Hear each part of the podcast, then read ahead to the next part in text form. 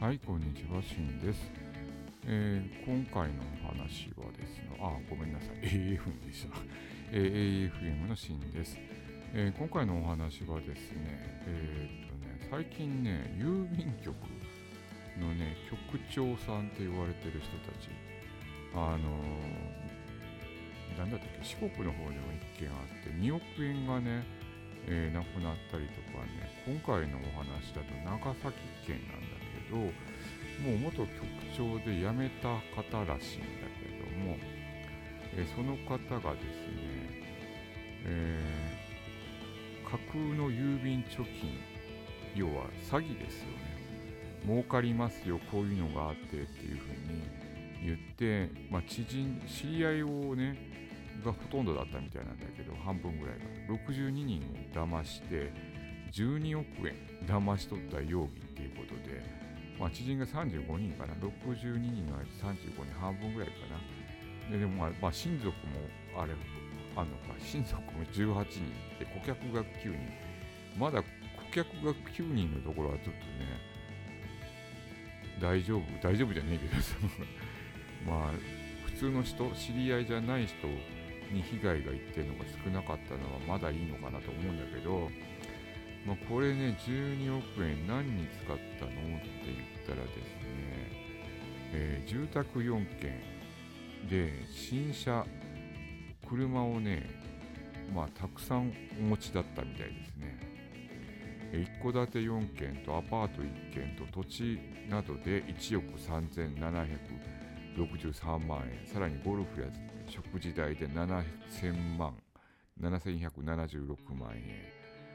あと自家用車21台、うち新車16台、5982万。えー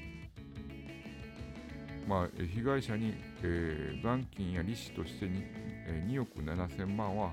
払ったらしいんだけど、えー実損は9億円になるらしいです。残りは7億円は、まあ、さっきの差し引きして、7億円がね、どどこ行ったか分かんないっていう状態らしいです。まあこれひどいよね、本当にね。まあ、騙して、ねいるって、もう郵便局の人だから信用するわね。で、またその、わけのわからん預金をね、作り出して、まあ儲かるわけないじゃん、最近ね。だから、預けてもね、金利がいいなんて大したものではないんで、それでもね、まあお、年寄りの方だとかね、高齢の方はね、信用しちゃうんですよね。なので、そういうところをつけ込んでやってるんでしょうね。郵便局だからお高いから、お堅いからとかね、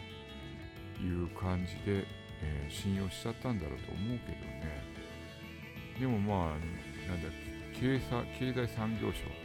の2人のなんか詐欺もあったしね、ここまあ、まあ、国がやってること、郵便局はもう民営化だろうけども、まあ、結局国に近いところの人たちっていうのが一番なんか最近怖いよね。あ怪しいよねってことになってきてるからなんか信用できなくなってる。まあ国民政治家もそうなんだろうけどねなんかはっきりしない国のね政治の流れっていうのがあるんでまあみんな嫌気さしちゃいますよね。もっとね、効率的にね、とっても優秀な方はね、絶対にね、そういうとこ行けないんですよね。だからなんか、そういうね、インチキしようって人たちが山ほどいるんで、